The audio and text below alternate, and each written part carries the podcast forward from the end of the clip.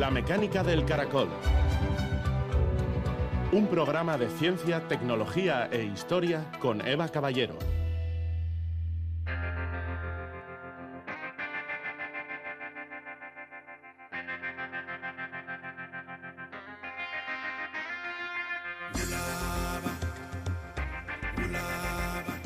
La paleontología es el arte de reconstruir el pasado a partir de los restos fósiles para entender el presente y prever el futuro. Georges Cuvier, naturalista.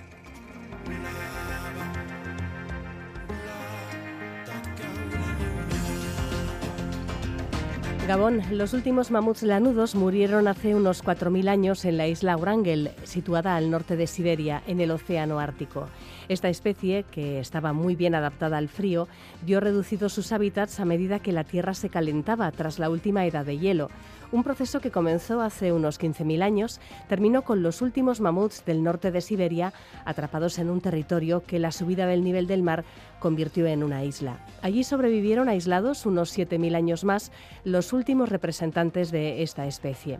Un equipo experto en estudio de ADN antiguo ha secuenciado el genoma de algunos de estos animales y próximamente publicará sus conclusiones. David Díez, experto en paleogenética, nos avanza hoy algunos de los resultados que han obtenido y nos explica cómo están descubriendo los genes que muestran cómo estos animales se adaptaron a su gélido entorno.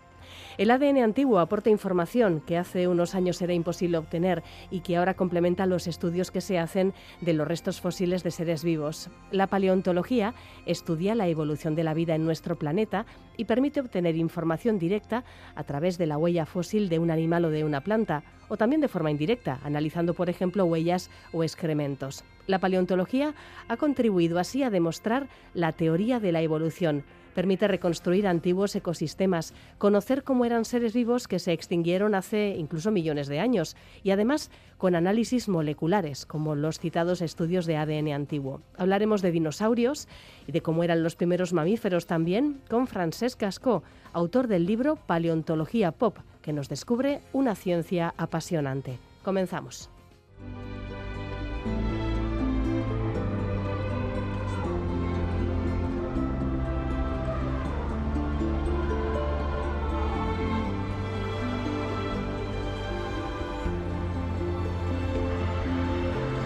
David Díez del Molino es investigador del Centro de Paleogenética de la Universidad de Estocolmo, en Suecia, y trabaja en genómica del mamut lanudo, uno de los animales icónicos de la prehistoria. En 2015 se secuenció el primer genoma completo de esta especie. Desde entonces, ¿cuánto se ha aprendido sobre estos imponentes animales, sobre su auge y sobre su declive que les llevó a la extinción?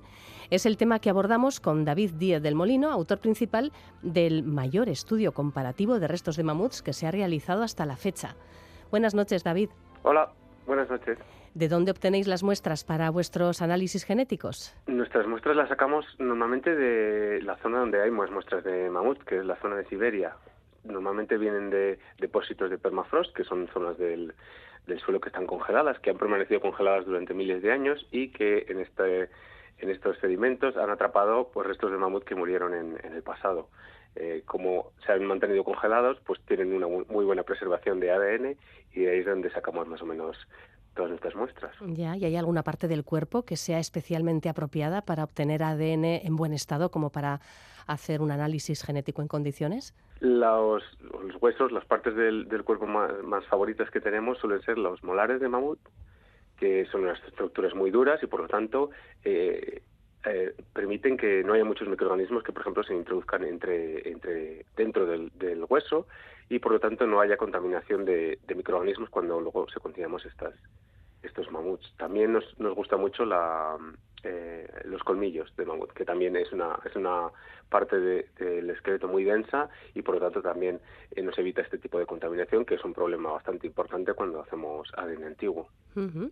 Durante casi dos millones de años llegó a haber diferentes especies de mamuts eh, viviendo en América y en Eurasia. ¿Cuántas especies se han definido y todas ellas procedían en origen de África? La teoría o el modelo clásico de evolución de los mamuts eh, nos dice que eh, en algún momento los ancestros de, los mamuts salieron de África y eh, la especie, digamos, más cercana de los elefantes que tenemos hoy viviendo sería el elefante asiático, que serían los más cercanos con los mamuts. habría al principio una especie que ocupaba la zona más sur de, esta, de Eurasia, que sería el, mamut meridional, y este, este mamut no estaría adaptado para el frío, esto sería hace unos 5 millones de años, 3 millones de años. A partir de esta especie tenemos otro mamut que sí que está más adaptado para climas más fríos, que es el mamut estepario, que este sí que ocuparía toda la zona norte de Eurasia, incluido desde la península ibérica hasta eh, después el norte de América. Y desde este mamut es de donde ya tenemos el clásico mamut lanudo que evoluciona después hace unos 700.000 años, 800.000 años. Y esto en, Siberia, en, en, Eurasia, y en el norte de América tenemos el mamut colombino que también evoluciona a partir de este, de este mamut de este par. Este sería, digamos, el modelo clásico de evolución de mamuts. Los mamuts lanudos eh, poblaron gran parte de Eurasia en la época de las grandes glaciaciones. Como animales procedentes en origen de África, se fueron adaptando a un entorno tan frío. Esto se debe apreciar en, su genoma ya, ¿no? Sí, así es. Nosotros hemos hecho un estudio que lo hemos publicado este año en el que específicamente queríamos saber qué genes son los que le permitieron al mamut lanudo, que tiene estas características eh, morfológicas tan clave, para adaptarse al frío. Eh, tiene esa maraña peluda tiene, eh, que le permitiría probablemente eh, aislarse del frío. Eh, tenía una capa de, grasa que le permite también aislarse del frío y por lo tanto pues está mejor adaptado para, para estos climas las orejas pequeñas y otra serie de, factores, digamos, que, que, le hacían estar muy bien adaptado para, el clima frío. Nosotros lo que hicimos fue intentar buscar qué genes están involucrados en ese, en ese proceso adaptativo, en el que pasas de un clima, como dices tú, en el que eh, no hacía falta estar adaptado al frío, a un clima en el que tenemos una serie de glaciaciones y por lo tanto hace falta estar eh, adaptado a un, a un clima mucho más frío. Y, por ejemplo, mm, ¿cómo se determina que, tal o cual gen em, influye en el tamaño de las orejas? Por mm. describir una de las características más típicas de los mamuts con respecto a sus em, parientes lejanos africanos, que tienen las orejas enormes, claro. Mm. Eh, ¿Esto cómo se identifica? Nosotros en, en, nuestro artículo lo que hicimos fue identificamos todos los genes que tienen una variante génica específica en mamuts lanudos que no existen en elefantes. ¿Vale? Por lo tanto, todos estos genes tienen, eh, están eh, eh, fijados para la misma variante en mamuts, mamuts lanudos en este caso, y tienen una variante completamente alternativa, que digamos que es la variante ancestral, en, en todos los demás elefantes. Esto nos indica que estos genes tienen una, un rol adaptativo en la especie de mamut lanudo, porque como están presentes en todos los mamuts lanudos, tiene que tener un tipo de relevancia en esta especie y como está ausente en todos los elefantes, por lo tanto no tiene ese tipo de, función. Eh, al hacer esto, encontramos una serie de genes y algunos de ellos, en concreto uno muy específico, FLG, que se llama el gen, eh, hemos encontrado que está relacionado con el tamaño de las orejas en ratones. ¿Vale? Entonces hay una, serie de mutaciones. Cuando este gen eh, tiene la forma nativa, que no, no está mutada, produce ratones con las orejas normales y cuando está eh, en la forma mutada produce ratones con las orejas muy pequeñas.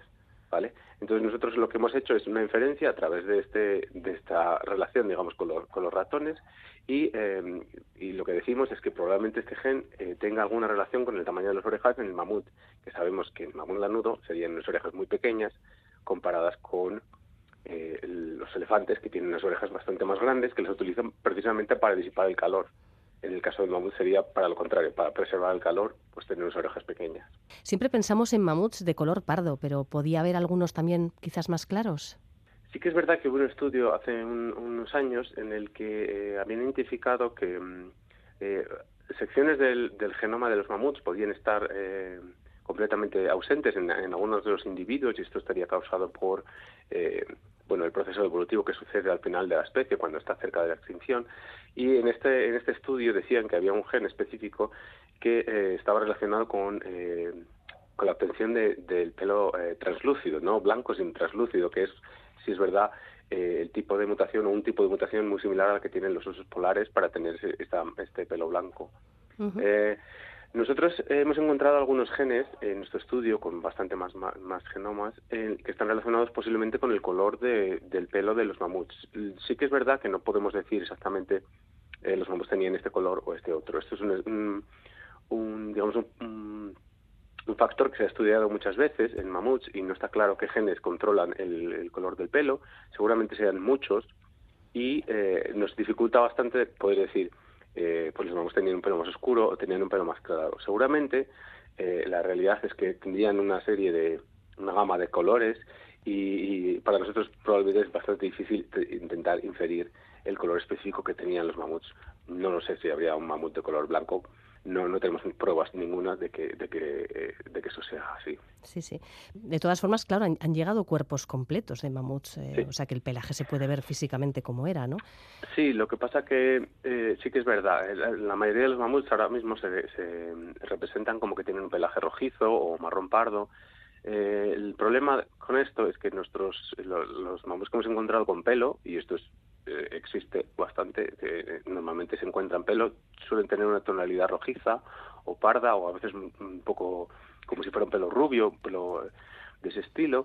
el problema con, con, eh, con, esto es que hay procesos químicos que suceden en el pelo eh, que cambian el color del pelo y durante miles de años cuando está la muestra integrada en permafrost o en algún otro tipo de sedimento, eh, el color del pelo puede cambiar simplemente por procesos químicos. No quiere decir que ese sea el pelo original, el color original de, ese tipo de pelo. Mm, sí, y, la forma que tiene ese pelaje, eh, así, pues esa maraña, mm. tanto, bueno, eso me imagino que, es una adaptación al frío también, ¿no? Nosotros encontramos bastantes genes relacionados con el, eh, con el, con el desarrollo del pelo, seleccionados en el mamut lanudo, en este estudio que hemos hecho. Eh, interpretamos que esto tiene que ver con eh, esta maraña peluda que tenía el mamut, que seguramente les servía para eh, aislarse del, frío. Sí que es verdad que la, la, función específica de algunos de los genes es bastante difícil de inferir otra vez, porque, como digo, estos son inferencias que hacemos en base a lo que se ha descrito en especies que tenemos hoy, especies modelo, por ejemplo en ratones, a veces en humanos, o bueno, algunas otras especies que son más conocidas. Entonces es muy difícil a veces decir eh, la función específica que tiene algún gen. Sí que sabemos que tenemos varios genes que están relacionados con, por ejemplo, el desarrollo del pelo. Vale. Y mm, también eh, eh, habéis realizado algún análisis relacionado con el metabolismo, por ejemplo, cómo sobrevivían al invierno cuando no había mucho alimento. Hemos encontrado varias, eh, varios genes, o una, lista bastante grande de genes relacionados con diferentes aspectos metabólicos. Uno de los más importantes, que creemos que es bastante importante para las adaptaciones del mamut, es el, metabolismo de los lípidos. Eh, sabemos, como les digo, eh, que los mamuts tenían esta adaptación muy característica en la que acumulaban una capa de grasa justo debajo de la piel para poder aislarse del frío. Obviamente, para construir esa capa de grasa necesitas un metabolismo específico eh, en el metabolismo de los lípidos. Esto es un, encontramos algunos genes, por cierto, que, eh, que están involucrados en estos, en estos factores en otras especies también. Por lo tanto, creemos que hay genes específicos eh, que estaban seleccionados en mamut, que también han estado seleccionados en otras especies que están adaptadas para en ambientes fríos, por ejemplo, osos polares o incluso pingüinos. Y esto para nosotros no es una sorpresa, no estamos esperando encontrar los mismos genes, pero parece que son algunos que, que sí que son, eh, digamos, objetivos de selección en diferentes especies para adaptarse al, mismo factor, que es el frío. Sí, y todos estos análisis genéticos permiten atisbar alguna idea sobre qué llevó a la extinción a estos imponentes animales. El el proceso de extinción del mamut nudo es, es, una cosa un poco bastante misteriosa. Sí que sabemos que alrededor de unos 10.000 años, cuando cambió el clima del Pleistoceno al Holoceno, que es el, periodo en el que vivimos ahora, eh, se, ocurrió un calentamiento bastante fuerte en general del, clima en la Tierra y sabemos que muchos de los ambientes para los que están adaptados este, los mamuts lanudos, estos ambientes tan, tan fríos, eh, dejaron de existir básicamente y por lo tanto los mamuts se fueron extinguiendo poco a poco y alrededor de unos 10.000 años no existen en ningún sitio, no hay mamuts en ningún sitio, excepto en, algunas islas en la zona de Beringia. Eh, nosotros hemos hecho un estudio que estamos a punto de publicar muy pronto, espero, en el que hemos secuenciado un montón de genomas de esta isla, que se llama la isla de Rangel, que es la isla en la que había mamuts lanudos hasta hace 3.700 años aproximadamente. Estos mamuts se quedaron aislados en la isla unos 6.000 años y eh, estuvieron viviendo allí en una población relativamente pequeña y al ser una población relativamente pequeña, lo que pasa es que hay una serie de procesos genéticos relacionados con el hecho de ser una población pequeña que nosotros pensamos que pueden tener responsabilidad en la extinción final de la especie. Entonces, esto, este estudio que vamos a publicar dentro de poco va a estar centrado exactamente en este, en este tema. Eh, hay factores genéticos que, por ser una población pequeña, te pueden llevar a la extinción. ¿Es esto lo que estaba pasando en esta isla o es, o es otra cosa? Sí, sí. Em, es muy interesante. La, última isla de los mamuts, eh, me imagino que estaréis encontrando unas huellas de endogamia importantes, ¿no? Y eso siempre debilita las poblaciones. Lo que estamos encontrando en principio es que eh, el proceso, digamos, de fundación de esa isla pequeña, de esa población tan pequeña en la, en la isla de Rangel, eh, tiene un rol bastante más importante del que pensábamos originalmente en el, por ejemplo, como dices tú, los niveles de endogamia de los individuos en esa isla. Eh, al, parecer, según nuestros análisis, la isla se fundó con muy poquitos individuos, la población de esa isla, quizás solo, solamente un grupo maternal, y al iniciarse con tantos tan poquitos individuos, las primeras generaciones tienden a acumular mucha endogamia porque se tienen que eh, reproducir con parientes relativos muy cercanos. Entonces, una vez que esto está introducido en esa población que es tan pequeña, aunque la población después eh, creciese un poco, esa endogamia se mantiene para siempre, esa endogamia no va a desaparecer ya nunca. Por lo tanto, nuestros, nuestros análisis indican que quizá eh, en torno al 40% del genoma de estos, de estos eh, mamuts de, la isla de Rangel estaría sería endogamia, básicamente, sería compuesto por, por fragmentos endogámicos. sí, sí. Además, si la isla no era muy grande, no sé qué tamaño tendría, pero si no era muy grande, Em, no podría soportar eh, alimentar a una población de, animales que necesitan comer, me imagino que necesitarían comer una cantidad enorme de alimento ¿no? cada día. Claro, eh, esta isla no es una isla pequeña precisamente, pero tampoco es una isla muy grande y los mamuts sí que son grandes, por lo tanto necesitan mucha mucha eh, cantidad de comida para, para poder sobrevivir. Entonces, existen estimaciones de cuál sería la capacidad de carga de la isla en, relativo a mamuts y parece que serían alrededor de unos 300, eh, perdón, alrededor de unos 1000 individuos. Eh, nosotros hemos hecho em, estimaciones en función del ADN, a través del ADN puedes hacer estimaciones de cuál era el tamaño de la población y nuestra estimación es alrededor de unos 300 en, en, tamaño específico, que significa que alrededor de unos 300 individuos estarían reproduciéndose. La población real seguramente fue más grande, en torno a esos 1000 que estaban estimados. Bueno, Em, ¿Y alguna idea sobre la extinción final de esta población? No sé si alguien cogió unas barcas, unas canoas y fue allí a, la compra. La explicación de que los humanos llegaron y, acabaron con la extinción de, la especie en, la isla de Rangel no, no parece muy mm, factible por la eh, razón simple de que no hay eh, ningún tipo de evidencia de humanos, de presencia de humanos en la isla antes de la extinción de la especie sí que hay eh, evidencia eh, de, presencia de humanos bastante después, algunos cientos de años después, pero antes de la extinción de la especie no, no existe. Por lo tanto, es difícil eh, explicar que la, especie de mamut se extinguió en esa isla por culpa de los humanos. Tampoco se ha encontrado ningún tipo de evidencia de caza ni, nada parecido, cosa que sí que existe en, en otros sitios, claro. Sí, sí. Sí, sabemos que el mamut era una de las presas, pues me imagino, más imponentes que podían cazar las personas que vivían en esa época y, que sería una buena provisión de, todo, de carne, de grasa, de, tuétano, de ligamentos, de piel, de en fin. Y una cuestión, antes, antes cuando has mencionado eh, la contaminación por ADN microbiano, ¿te referías a ADN microbiano actual o, o encontráis trazas de ADN de microbios prehistóricos también en estos análisis?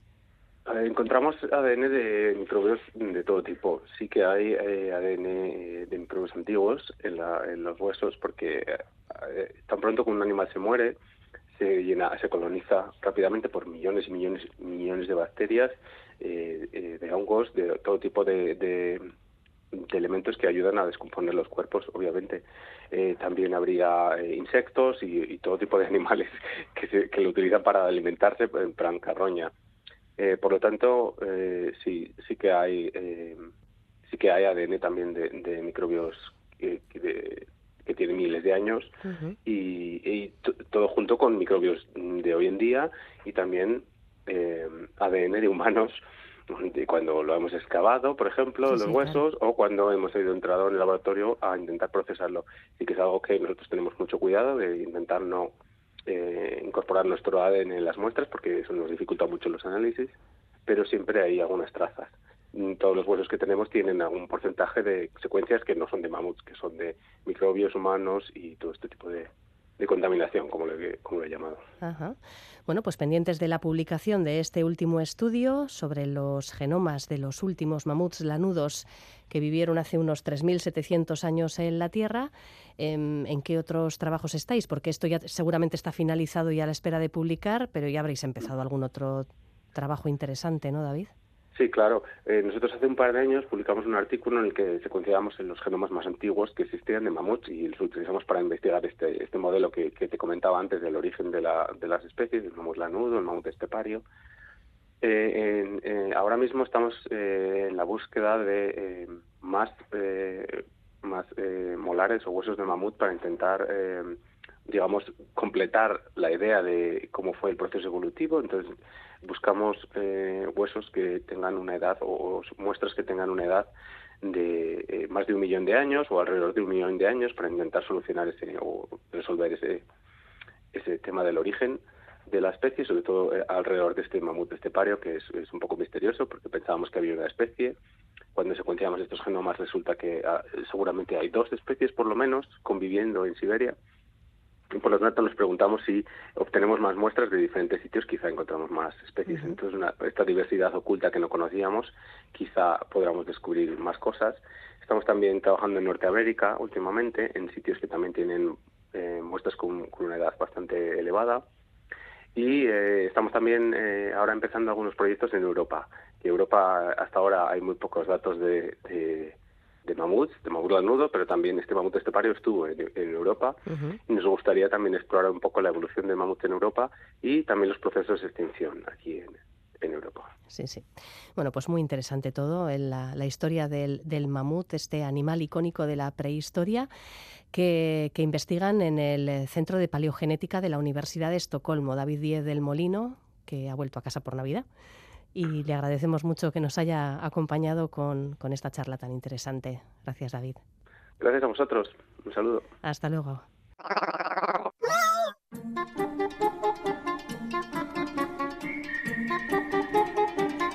Apuntes de ciencia Una colección de microfósiles de 1.750 millones de años de antigüedad contiene la evidencia más antigua de estructuras fotosintéticas reportada hasta la fecha, según revela un artículo de la revista Nature. De forma muy resumida, la fotosíntesis oxigénica es la modalidad de fotosíntesis en la que la luz solar actúa como catalizador. Las plantas verdes utilizan la luz para convertir agua y dióxido de carbono en carbohidratos que les dan energía, siendo el oxígeno un subproducto que las plantas liberan a la atmósfera. Este proceso apareció en la Tierra con las cianobacterias, que tuvieron un papel importante en la evolución de la vida temprana. Investigadoras de la Universidad Belga de Lieja encabezan el equipo que ha localizado las evidencias fósiles más antiguas de cianobacterias que hacían la fotosíntesis. Proceden de la formación McDermott en Australia y tienen 1.750 millones de años. Esta datación no resuelve, sin embargo, el misterio de si la fotosíntesis evolucionó antes o después del gran evento de oxidación. Este evento ocurrió hace unos 2.400 millones de años y supuso un gran aumento del oxígeno que había en la Tierra, en una cantidad que no había existido hasta entonces. Para la mayoría de los organismos de esa época, este gas era tóxico, por lo que hubo una gran extinción. Además, el aumento de los niveles de oxígeno redujo el efecto invernadero y la temperatura global, provocando una intensa glaciación. La gran oxidación cambiaría la vida en la Tierra, dando la oportunidad de que prosperasen seres vivos que sí empleaban oxígeno. Si se consiguen datos de microfósiles más antiguos que estos australianos, podría aclararse si fue la evolución de estas cianobacterias la que contribuyó al aumento de los niveles de oxígeno en este gran evento de oxidación. Investigadores chinos han encontrado tres huevos de dinosaurio cristalizados, un fenómeno extremadamente raro que contribuye al estudio de cómo se reproducían estos animales prehistóricos. Los huevos cristalizados fueron descubiertos el pasado julio en un nido con 31 huevos en la reserva, en la reserva Natural Nacional de Fósiles de Huevos de Dinosaurio de la montaña Qinglong el proceso de cristalización de esta clase de huevos requiere unas condiciones ambientales muy específicas, por lo que se trata de un hallazgo extremadamente raro a nivel mundial. Sus descubridores creen que alguna singularidad ambiental, como haber estado cerca de un canal de agua y haber quedado sumergidos poco después de ser puestos, fue lo que pudo provocar este fenómeno de cristalización que se produjo desde el exterior al interior del huevo.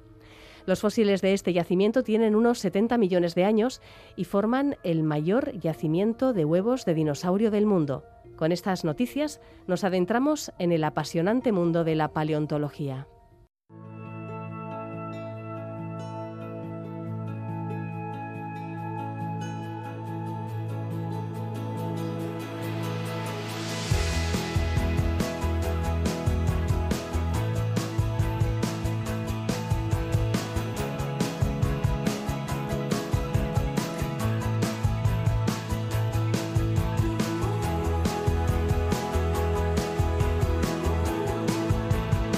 La paleontología es la ciencia que estudia la evolución de la vida en la Tierra a través de los fósiles. Abre, por tanto, ventanas al pasado por las que podemos vislumbrar cómo eran especies de animales y plantas desaparecidos y paisajes de un pasado remoto, del tiempo, por ejemplo, en el que los continentes estaban unidos en uno solo. Hoy presentamos un libro que explica por qué son tan relevantes los descubrimientos que se hacen en paleontología y cómo nos ayudan a entender la historia de la vida. Paleontología Pop, Lecciones desde el pasado, es obra del paleontólogo y divulgador científico Francesc Casco, que es profesor del Máster de Divulgación Científica de la Universidad Isabel I y también autor de diferentes iniciativas de divulgación. Una, por ejemplo, bien conocida, el canal de YouTube Paco Zoico. Buenas noches. Hola, buenas noches. Hablando de, fósiles, es posible que a muchas de las personas les venga a la memoria pues, un fósil que han visto quizás en un museo o en alguna exposición. En fin, es algo bastante habitual, quiero decir, no es algo extraño que hayamos visto un fósil en nuestra vida. Lo que no es tan fácil es que entendamos bien el proceso de formación de un fósil.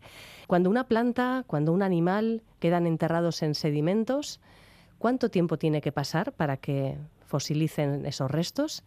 ¿Y qué procesos siguen?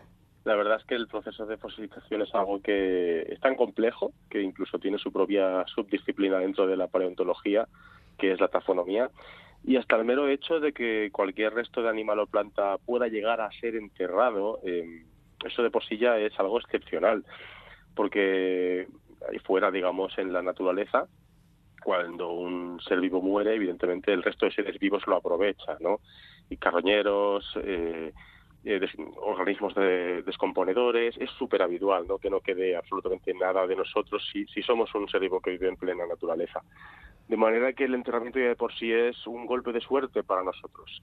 Y a partir de ahí, pues eh, empezarían una serie de procesos ya más geológicos, en los cuales, eh, igual que el barro o la arena que incluyen a este resto, se van compactando, eh, van sufriendo, digamos, la presión de capas superiores y van eh, experimentando cambios químicos por los minerales disueltos en el agua, eh, ese mismo resto también los va sufriendo. De manera que al mismo tiempo que esa arena, ese barro, ese sedimento se va transformando en una roca, los restos de estos seres vivos eh, pasan a, a, ser considerados fósiles. Y el tiempo es algo relativo, porque en la, en la actualidad mm, tenemos una especie de límite más o menos arbitrario, pero al final eh, las personas necesitamos poner límites para entender las cosas y en la naturaleza las cosas son mucho más fluidas. Pero tenemos un límite establecido de alrededor de 10 o 12 mil años, porque es cuando terminó la última glaciación. Digamos que desde ese punto en la, hacia, hacia la actualidad eh, todo ha sido un, un, estadio interglacial, ya no hemos tenido grandes eventos a nivel geológico, las floras y faunas son prácticamente las mismas. Y además, desde esa antigüedad, todo lo que queda enterrado en sedimentos parece que no llega a sufrir ningún tipo de transformación química en general.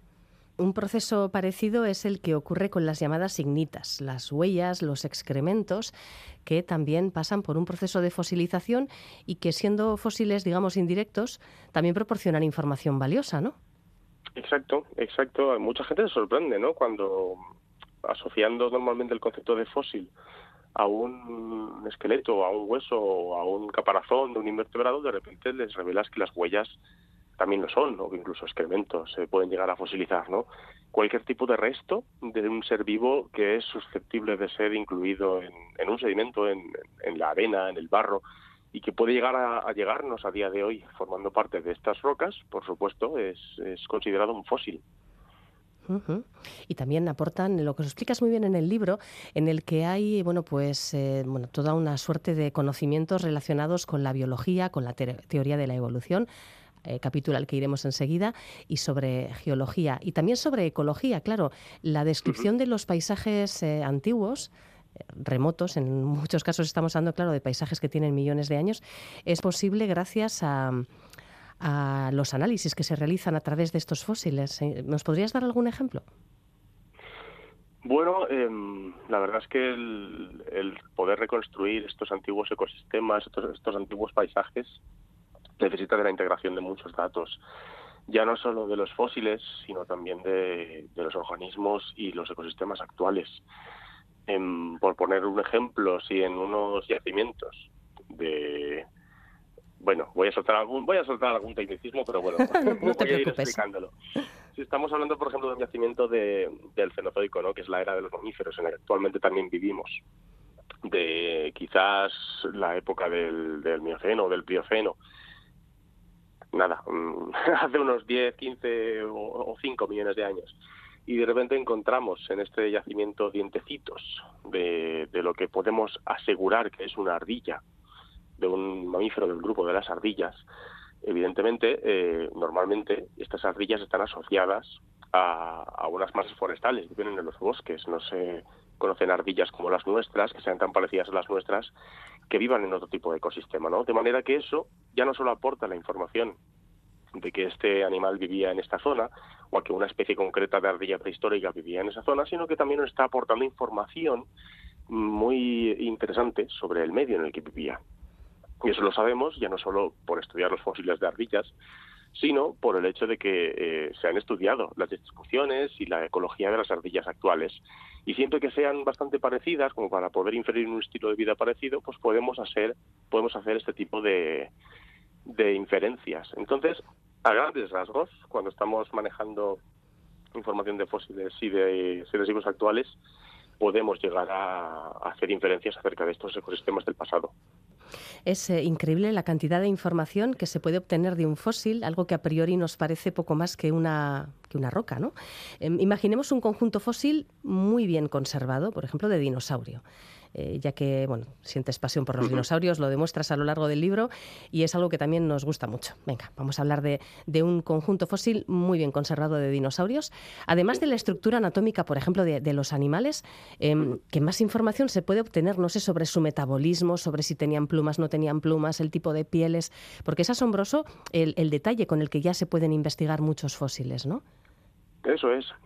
Al final esto es em, una especie de trabajo colaborativo. Incluso en el caso hipotético en el que cualquiera de nosotros, un paleontólogo o una paleontóloga, estuviera trabajando esa persona sola en su yacimiento, incluso en ese caso hipotético, que es muy raro, este, seguiría realizando un trabajo colaborativo con el resto de la comunidad científica. Porque a la hora de interpretar tus datos tienes que fijarte en lo que otras personas han encontrado y en lo que se ha ido publicando en los últimos años, incluso a lo largo de décadas.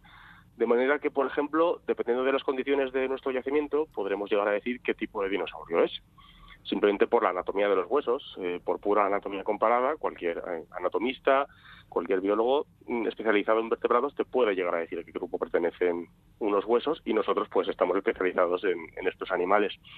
Eh, y a partir de ahí, eh, que ya estamos haciendo un uso de, conocimiento de, otras personas y de otros yacimientos, a partir de ahí todavía se vuelve más, eh, más evidente, porque, por ejemplo, la pregunta que me has planteado, para saber si tenía plumas o escamas, pues evidentemente tendremos que, acudir a lo que otras personas han encontrado en, en otros yacimientos que nos están indicando si el grupo al que nosotros lo hemos identificado tendría una cosa o la otra. Eso sí no tenemos tanta suerte de que en nuestro yacimiento se vean las, las marcas de, la piel, ¿no? Eso ya sería para abrir la botella de champán. Sí, sí. ¿Algún caso hay, verdad, Francesc? Sí, sí, sí, sí. Hay, hay casos de yacimientos de conservación excepcional en los que un rápido enterramiento unido a, fondos, digamos, anóxicos, en los que se, se retrasa mucho la descomposición de la materia orgánica, dan como resultado fósiles excepcionales con parte del sistema eh, digestivo conservado con la última comida y, por supuesto, las marcas de la piel. Hay casos muy excepcionales en el registro fósil. Sí, sí. Bueno, y ya cuando hablas eh, de paleontología molecular, es como que nos estalla un poco la cabeza, ¿no? Porque em, qué grado de resolución, qué grado de información detallada se puede obtener gracias a, análisis moleculares, que parece asombroso, ¿no? analizar un fósil con tanto detalle.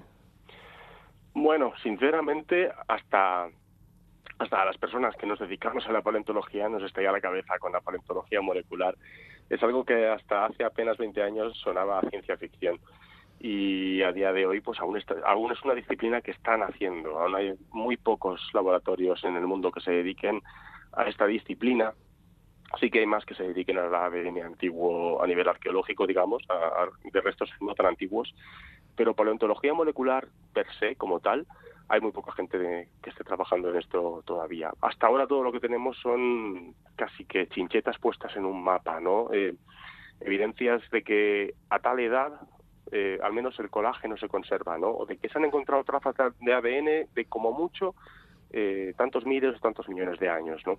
De momento estamos, digamos, haciendo un mapa eh, temporal de hasta dónde puede llegar la conservación de biomoléculas con el tiempo eh, esperemos que dentro de ese margen de confianza de conservación de estas moléculas pues se pueda llegar a exprimir mucha más información.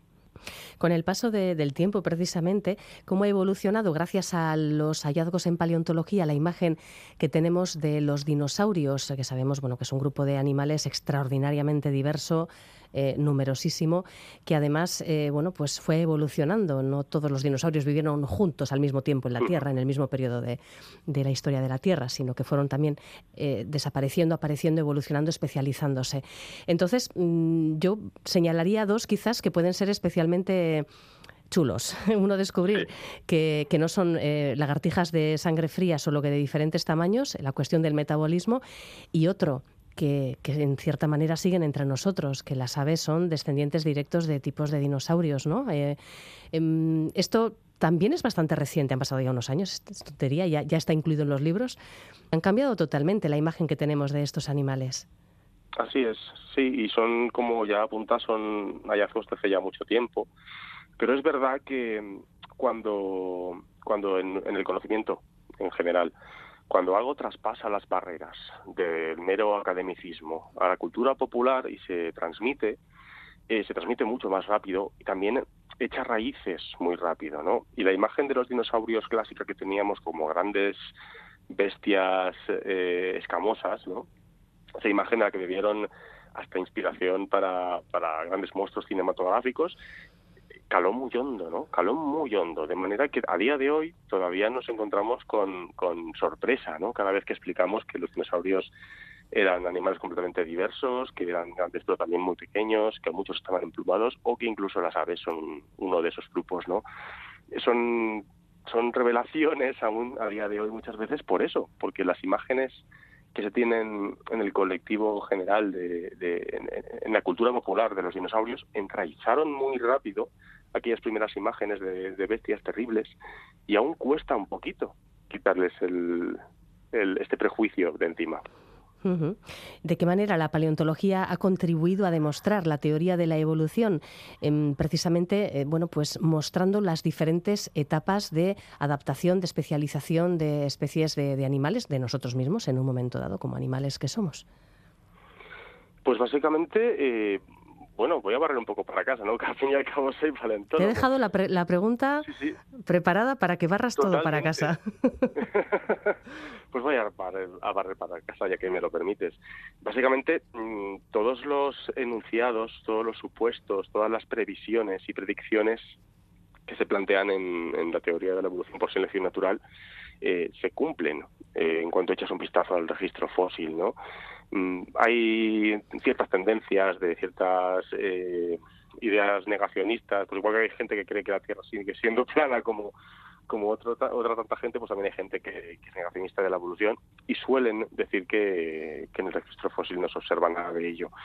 Lo cierto es que es todo lo contrario. En, en el registro fósil podemos ver que las especies del pasado están emparentadas de alguna manera entre sí y muchas con las especies actuales. Podemos coger cualquiera de las especies actuales y rastrear el origen de su linaje en el registro fósil.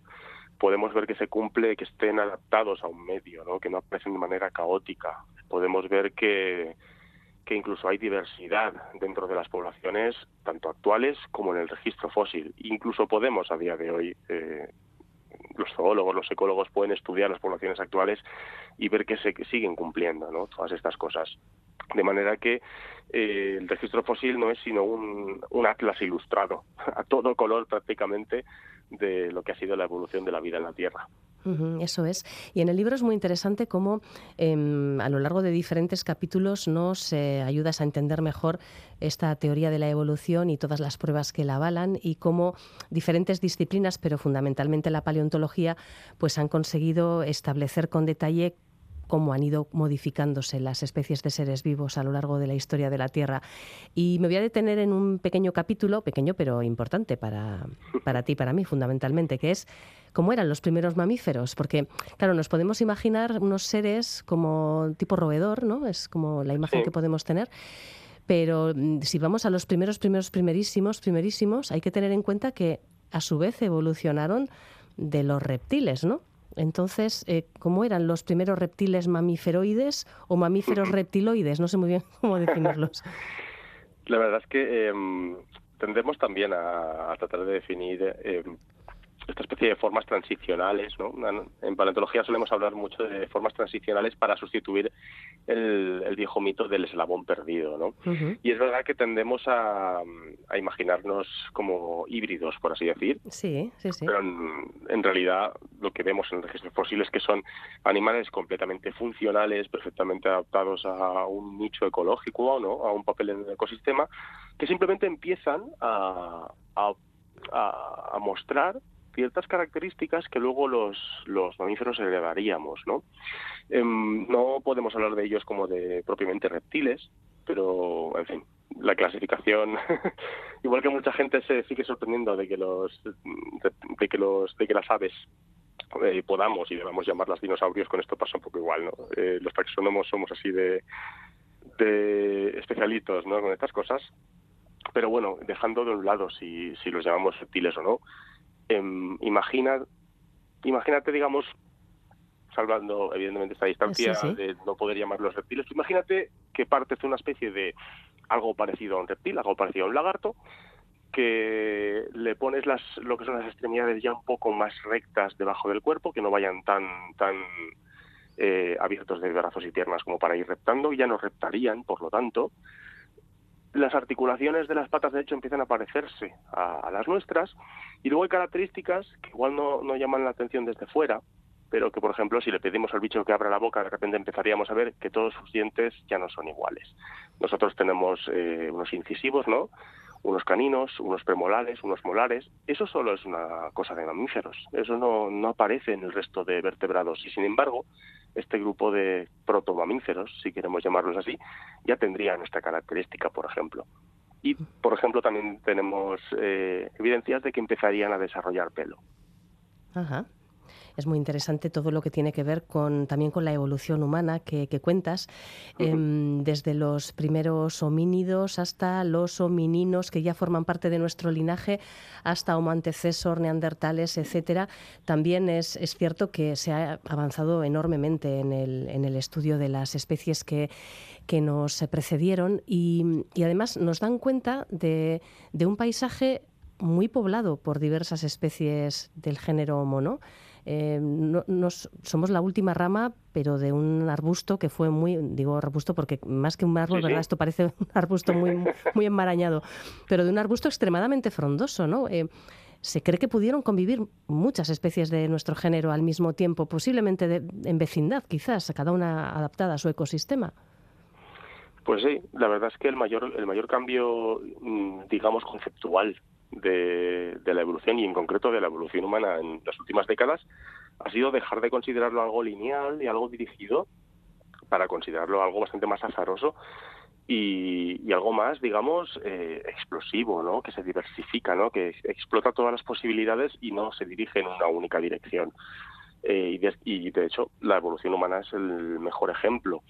Eh, cuando estaban apareciendo los primeros ejemplares de lo que consideramos el género Homo en África, los eh, Homo habilis, al mismo tiempo. Había otro, otra rama del grupo de, de los que llamamos parantropos, que serían parientes de los australopitecos, que también son parientes nuestros, pero estos digamos que se habían especializado en otra dieta y tenían otras proporciones, eran eran diferentes al género Homo. Y mucho más adelante ocurre lo mismo en Eurasia, ¿no? Tenemos a los sapiens llegando desde África, tenemos a los neandertales desarrollándose en Europa, a los denisovanos en Asia, a poblaciones que aún están dándose eh, a ver si se trata de Erectus o si ah, lo que se, lo que nos, nos enseña a través de la, de la historia de la evolución humana es que la diversidad estado presente desde el principio no ha habido un único camino no hay una dirección y siempre hemos sido poblaciones muy diversas y simplemente pues con una eh,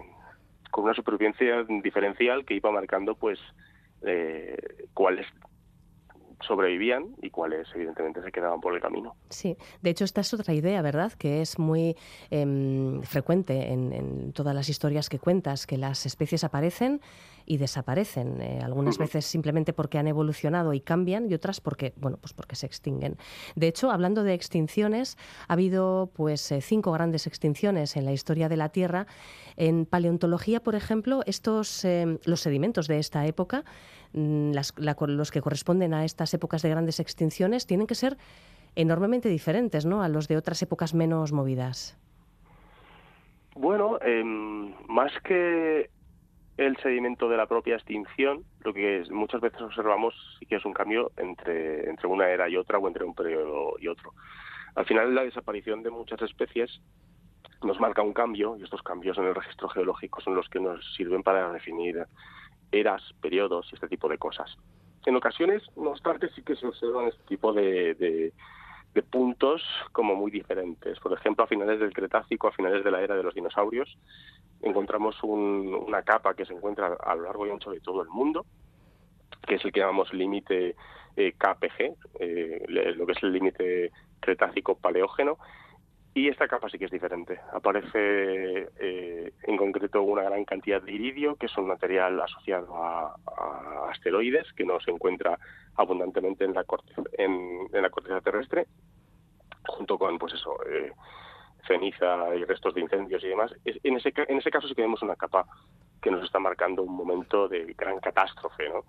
Pero normalmente lo que define precisamente es el cambio el cambio de, eras o de periodos es la desaparición de, muchas de las especies. Así que muchas veces es el cambio digamos de fondo o el, cambio de, los actores que estamos viendo que nos determina ah aquí ha ocurrido algo más que que veamos el propio evento. De ahí que muchas veces no podamos señalar a un culpable para algunas de estas extinciones en masa porque hemos visto que han desaparecido pero solo hemos visto eso Sí, sí. Bueno, te voy a preguntar por el título de este libro, Paleontología Pop, Lecciones desde el pasado. ¿Lo de pop a qué viene? Básicamente a, popular, ¿no? Algo que, tratamos de acercar al público. Al final, las lecciones desde el pasado son, digamos, el corazón del, del libro, pero lo de, lo de paleontología pop es precisamente para dar a entender que es importante para todos y todas, ¿no? que es algo que, puede ser de interés general.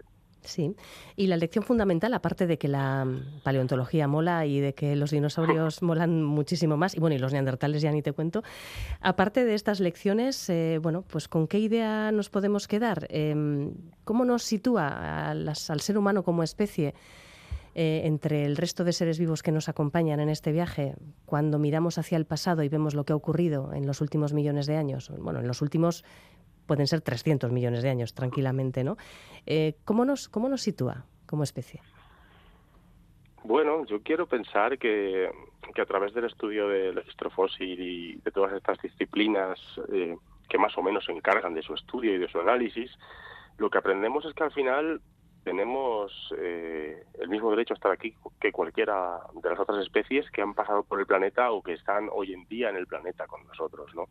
Que, nadie nos ha puesto aquí, ¿no? Que nadie nos ha dado las, las escrituras del terreno que estamos ocupando, que somos unos privilegiados por estar aquí, que deberíamos de aprovechar cada momento y cada año y cada segundo de nuestra vida y ser respetuosos con el resto de compañeros de viaje, ya sean humanos o de otras especies, porque todos al final a, ojos o, básicamente bajo las leyes de la naturaleza somos exactamente iguales.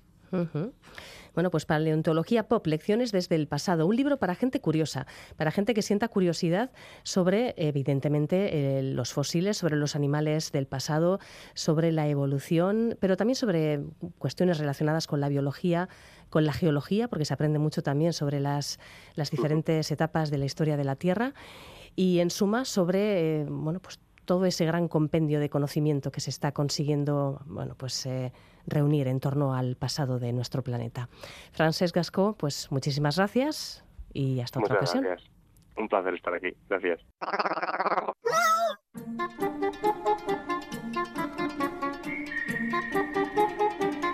Apuntes de ciencia Desde hace siglos la ciencia se ha preguntado por qué la orina es amarilla. Ahora un equipo de investigadores de la Universidad de Maryland en Estados Unidos ha descubierto que la responsable es una enzima denominada bilirrubin reductase. El proceso que amarillea la orina es el siguiente. Cuando los glóbulos rojos de la sangre se descomponen tras unos seis meses de vida, se produce un pigmento biliar de color amarillo anaranjado llamado bilirrubina. En el intestino, los microbios crean la enzima bilirrubin reductase para convertir esta bilirrubina en un compuesto incoloro denominado urobilinógeno, que a su vez se degrada de forma espontánea en una molécula llamada urobilina. La urobilina es finalmente la que produce el tono amarillo. El equipo de investigadores también ha descubierto que aunque la bilirrubin reductase está presente en casi todos los adultos sanos, a menudo los recién nacidos y los individuos con la enfermedad inflamatoria intestinal carecen de esta enzima.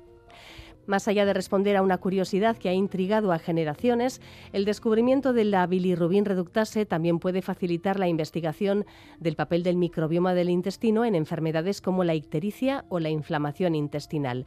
Además, el microbioma intestinal también ha sido relacionado con otras enfermedades como alergias, artritis y psoriasis, por lo que el impacto del descubrimiento del origen del color amarillo de la orina puede ir más allá de la simple anécdota.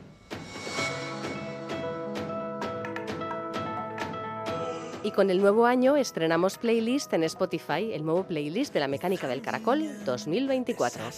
Agur, un abrazo, hasta mañana.